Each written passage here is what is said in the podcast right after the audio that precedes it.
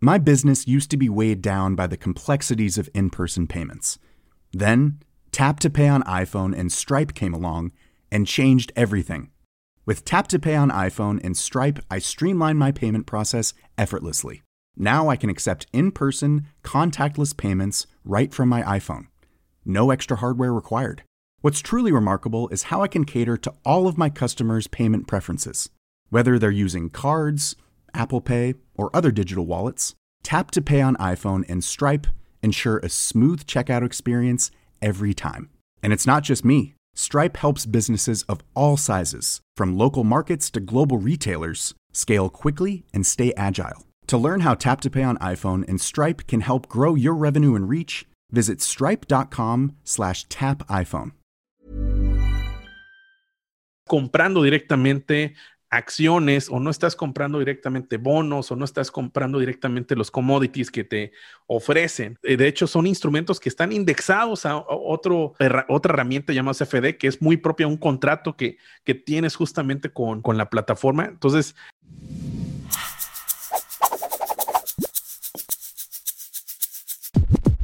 Bienvenidos a un episodio más del Emprepedia Podcast esta semana. Sí, habíamos estado un poquito ocupados, no habíamos hecho ningún episodio ya desde hace un ratote, si no me falla la memoria, pasaron prácticamente tres, cuatro semanas en no hacer nada para, para, para el podcast, ni para YouTube, ni para Spotify.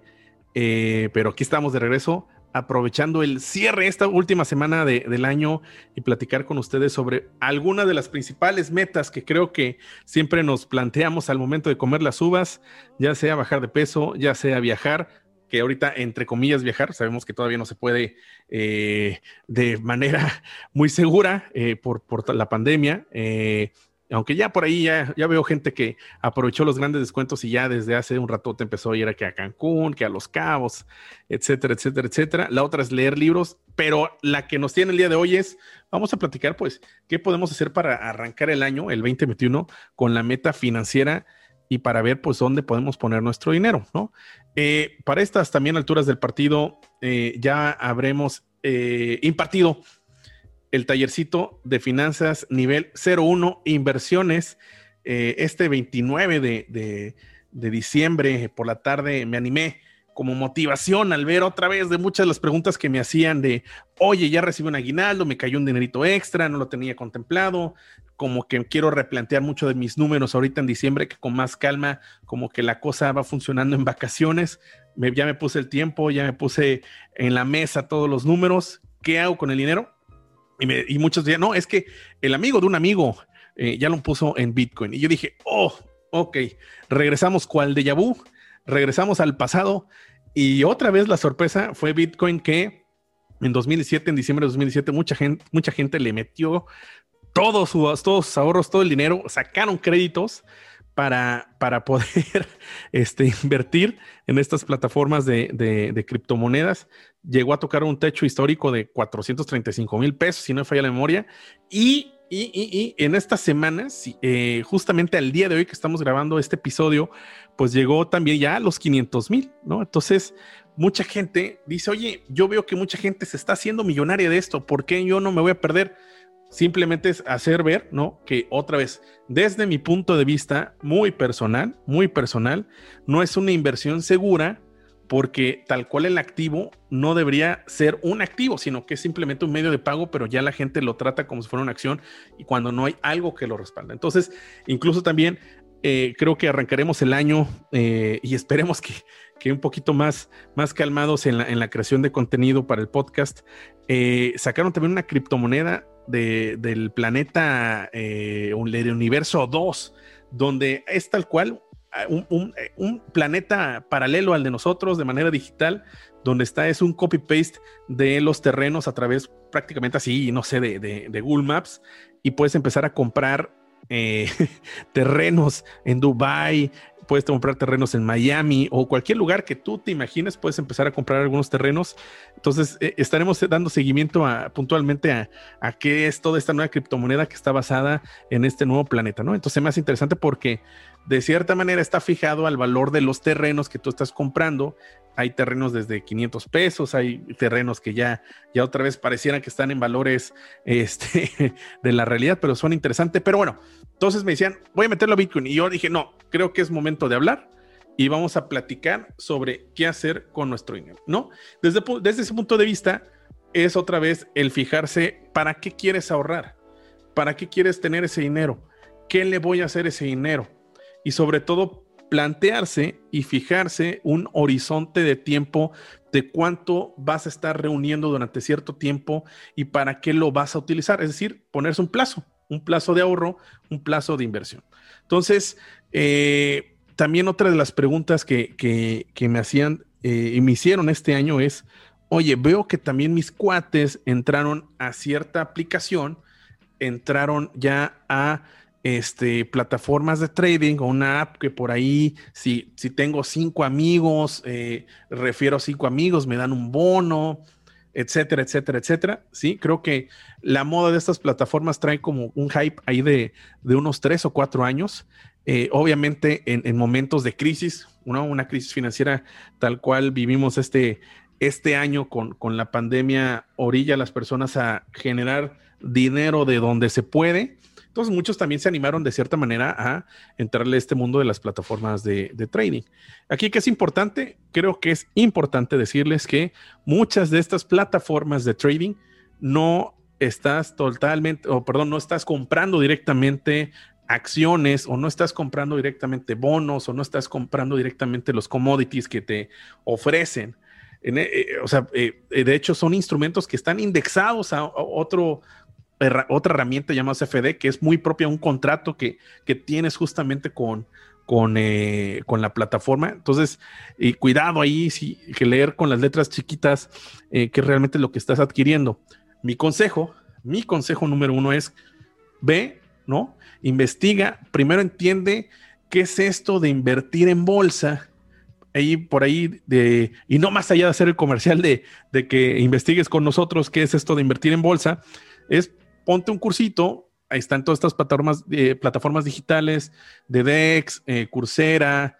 Eh, hay ya mucho contenido en la red. También hay, que cuidar sobre también de quién viene esa información, porque también creo que está muy de moda el, hecho de, de, los influencers financieros, ver realmente qué se te acomoda o cuál es tu situación, cuál es tu perfil, para entender toda esta parte y ya después animarte, sí, a ver dónde pongo el dinero, ¿no? Entendiendo que hay instrumentos de renta fija y hay instrumentos de renta variable. Renta fija es que, pues, a cierto tiempo te aseguran una tasa de rendimiento y las de tasa variable eh, o renta variable quiere decir que pues estará fluctuando eh, en cierto tiempo, tal vez por una cuestión de oferta y demanda, como, como, son, de, como son las acciones.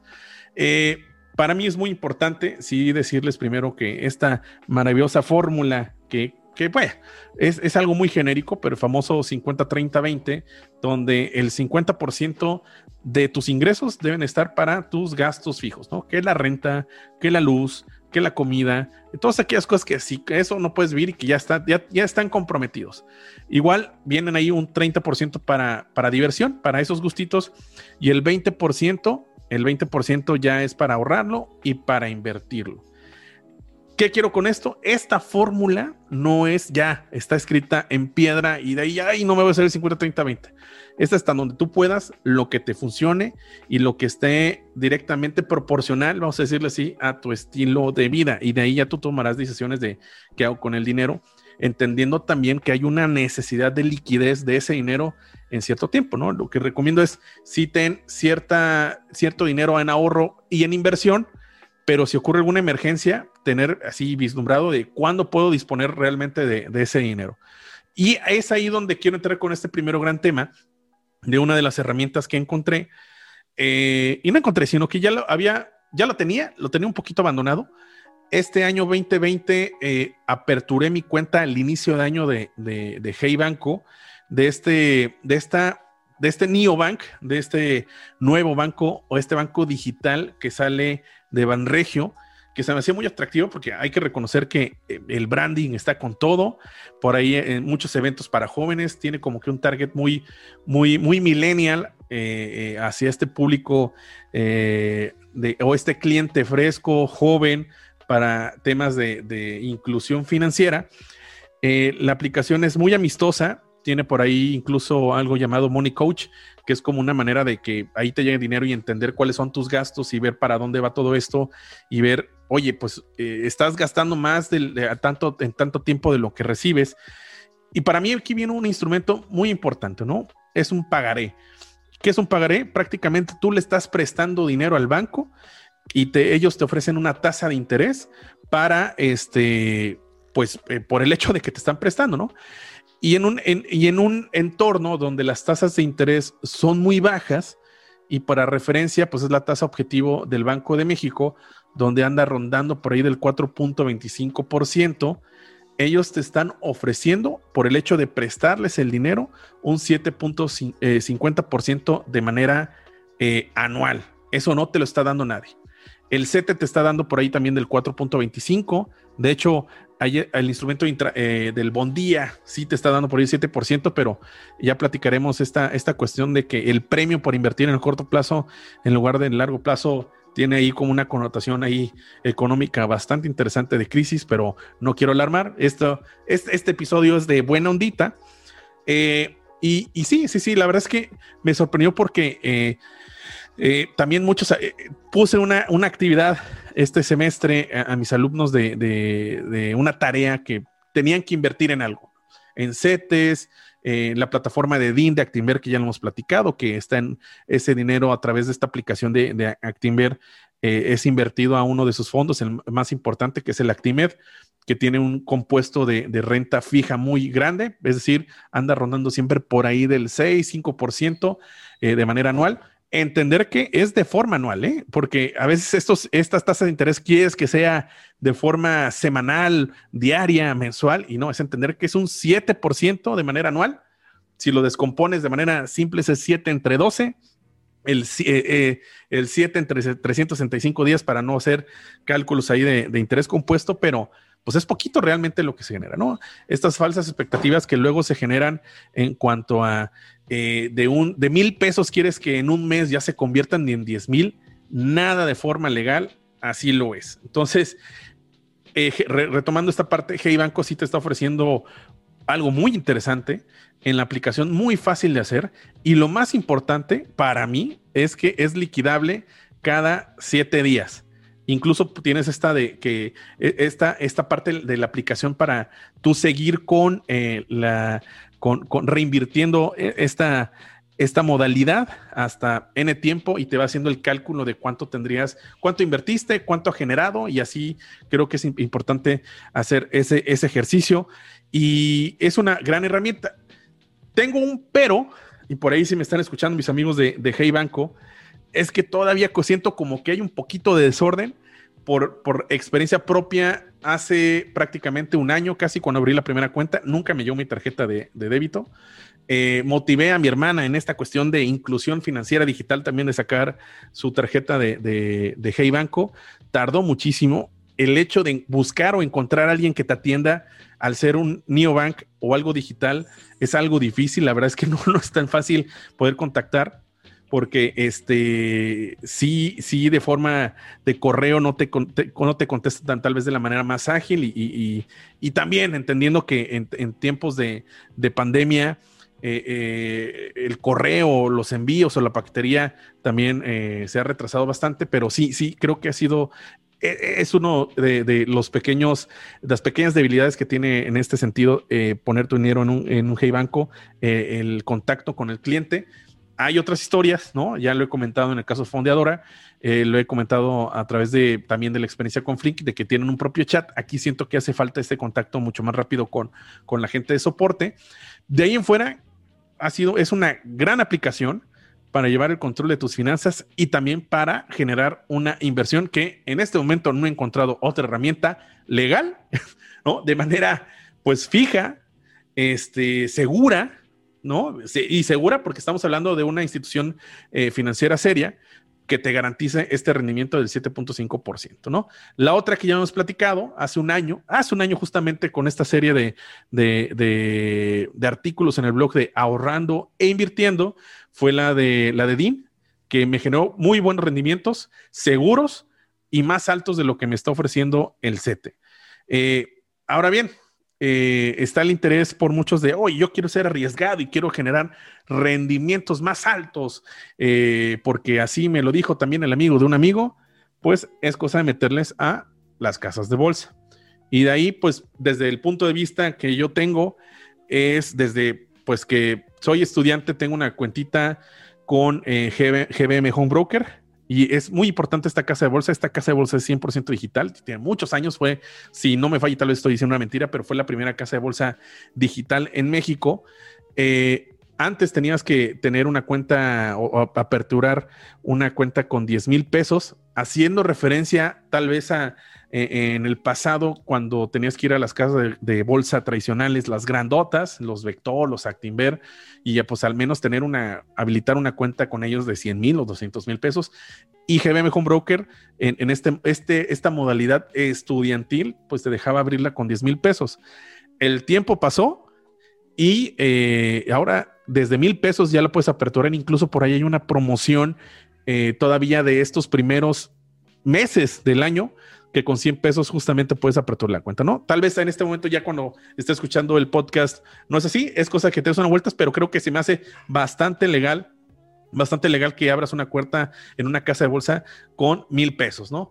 También entendiendo que no es lo mismo general el 7% anual de mil pesos a el 7% anual de 100 mil pesos. O sea, también dimensionemos las cantidades, porque en serio creo que la gente en esta desesperación de generar dinero, de, generar riqueza, piensa que esta cosa es de la noche a la mañana. Y es ahí este primer mensaje donde hay que tener paciencia, hay, hay que tener conocimiento y las cosas son poco a poco. Es imposible generar tanto dinero en poco tiempo y, es ahí creo que donde nos dejamos llevar tal vez por aquellas personas que están metidas mucho en la parte comercial de las plataformas de, trading que, realmente ganan, no cobran esas plataformas de trading que no están avaladas o no están reguladas, eh, ganan más por los referenciados porque pues no generan tanto por comisiones o es más hay algunas donde no hay comisión.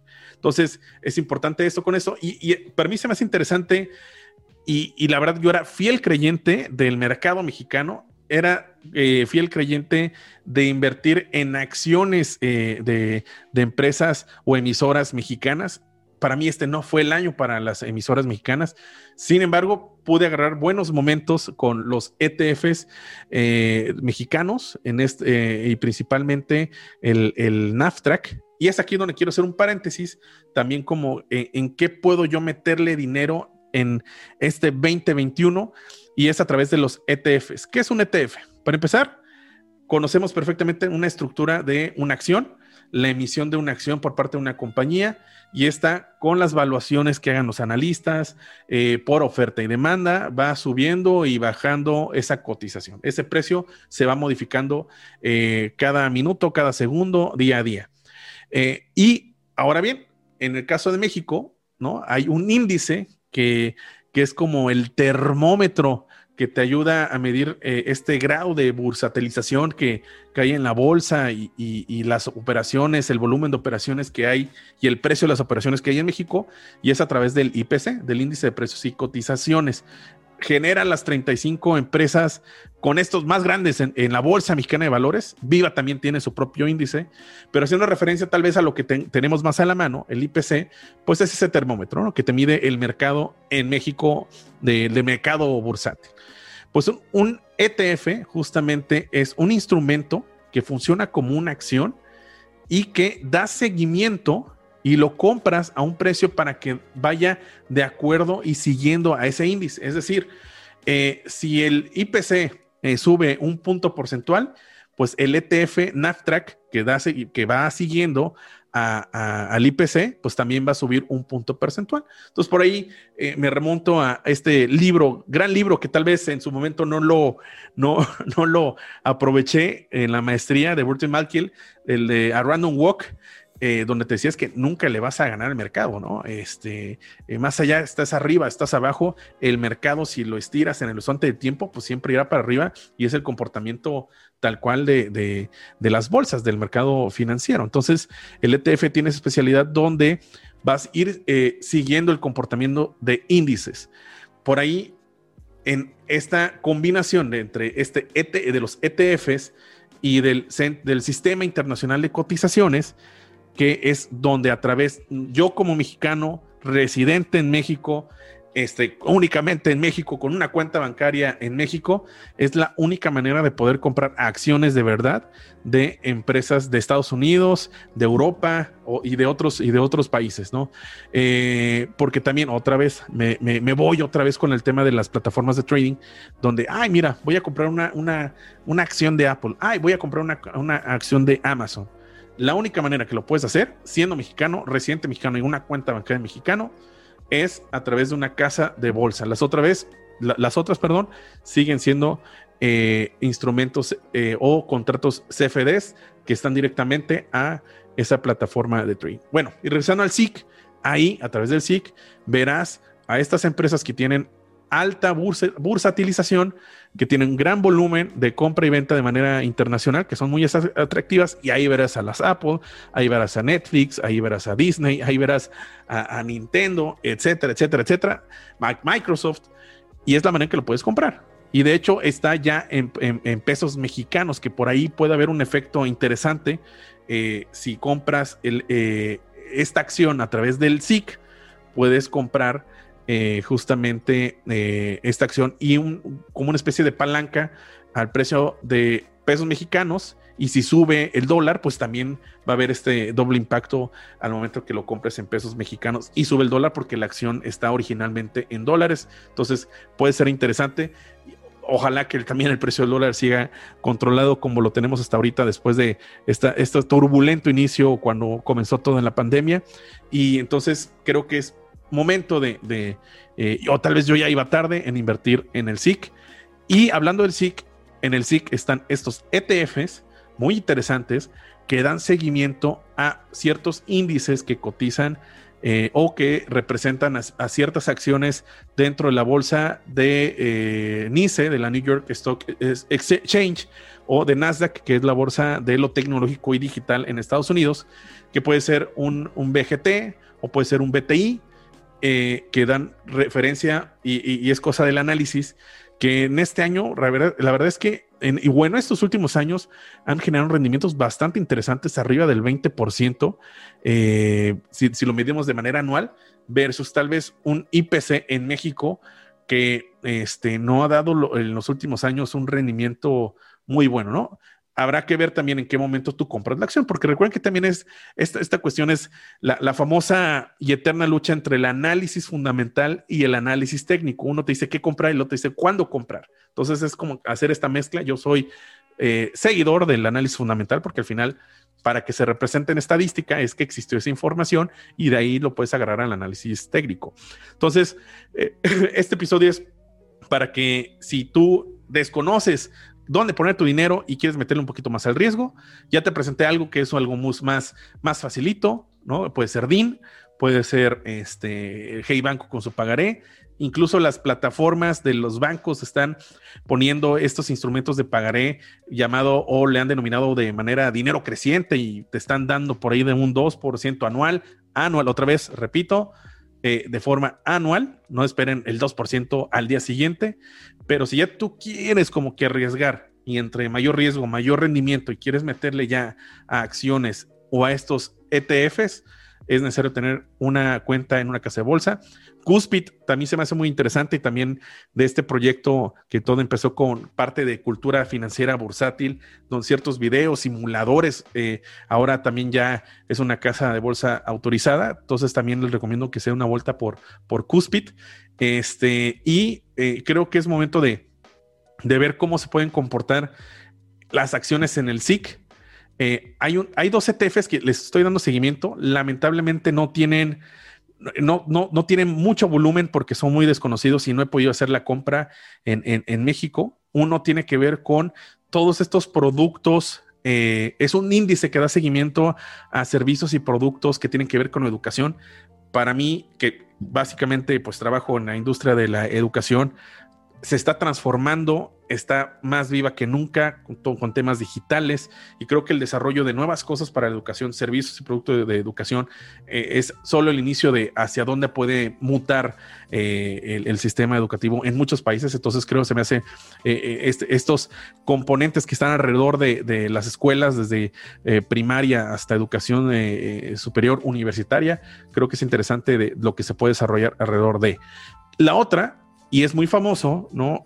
Muchos para Tesla eh, es la gran empresa hoy por hoy, es como que el, ese referente que hace algunos años fue tal vez Apple o Amazon, ahora todo el mundo le está apostando a, Tesla. Para mí, yo tengo mis segundos, hablaremos tal vez el siguiente año de algo muy particular de las acciones de Tesla o de la industria de Tesla, que todo esto, todo así hacia el futuro. Y ya está, está especulando desde este momento yo tengo mis asegúnes, pero también hay un ETF muy interesante que no tiene que ver tanto con Tesla, sino que, y, lo explicaban, y creo que eh, eh, en el podcast de, BlackRock, eh, ellos justamente crearon este ETF, este índice, y que lo transformaron en ETF. Es interesante el, toda la industria que se puede generar a través de los coches de auto, autodigimiento o electrónicos o, eléctricos. Entonces, para todo esto hay una industria para ver cómo comprar baterías, cómo comprar sensores. Todas esas empresas pues están desarrollando tecnología y creo que es mucho más tangible en esas empresas que el propio Tesla. Entonces, crearon un índice que da seguimiento a estas empresas que eh, hay desarrollo y hay investigación a través de, productos para este tipo de, vehículos que eh, pues no quiere decir que están muy, muy, muy, muy, muy, muy eh, en el futuro, sino que eso ya prácticamente nos está llegando ya, ¿no? Entonces, quiero, vamos a ver cómo es la evolución de estos dos ETFs. Por ahí eh, eh, escribir algo en el blog para que le den seguimiento de cuál ha sido la evolución. Mi historia, a ver si por, fin pude comprar alguna de estas, porque son de muy bajo volumen en México y por lo cual no hay quien me, la quiere vender, ¿no? O hay alguien que ya la haya comprado que luego me la quiere vender. Entonces e, es un tema también de, volumen y, y de cómo funciona este sistema internacional de cotizaciones. Pues básicamente quería grabar este episodio eh, a manera de cerrar el año, mitad de temporada. Ya veremos cuándo regresamos. Por ahí yo me imagino que de inicios de, febrero empezaremos con el siguiente episodio. Y no me queda más que agradecer por este magnífico 2021. Fue, pero este 2020 fue un gran año. Eh, a pesar de, todo lo que, lo que ha sucedido con la pandemia, muchos eh, eh, desgracias en cuanto a negocios y también de, salud de algunos familiares, creo que es importante el cómo nos ha motivado a evolucionar, a cambiar, de avanzar con el cambio. Esto, este episodio que tuvimos con Leticia Gasca, Gasca fue para mí eh, enorme eh, y también de, la contribución con su libro de eh, Cambia todo, porque todo cambia. Para mí fue de lo, de lo mejor que pude leer en este 2020.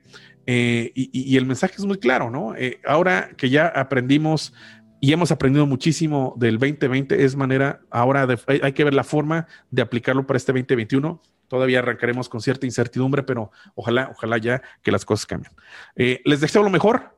Eh, este fue un episodio muy rápido y era ramas, ramas así para, para eh, ver que no, no, no se me han olvidado y para todos los que nos han escuchado y, no, y nos ven en YouTube en serio, desearles lo mejor, lo mejor para este fin de año y lo mejor, lo mejor para el gran arranque en el 2021. Nos vemos, no sin antes recordarles que nos pueden visitar en www.emprepedia.com a través de nuestras redes sociales como arroba emprepedia, eh, visitarnos en Spotify, ahí estamos más presentes que nunca y en YouTube que arrasamos este año. Fue un gran año para, para el podcast en, YouTube y para también todos los episodios que tenemos respecto a alguna asesoría o tutorial de, algunas materias de contabilidad y finanzas.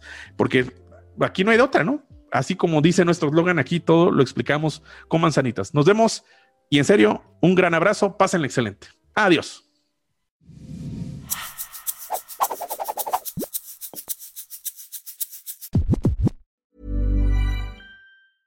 Even when we're on a budget, we still deserve nice things. Quince is a place to scoop up stunning high-end goods for 50 to 80% less than similar brands.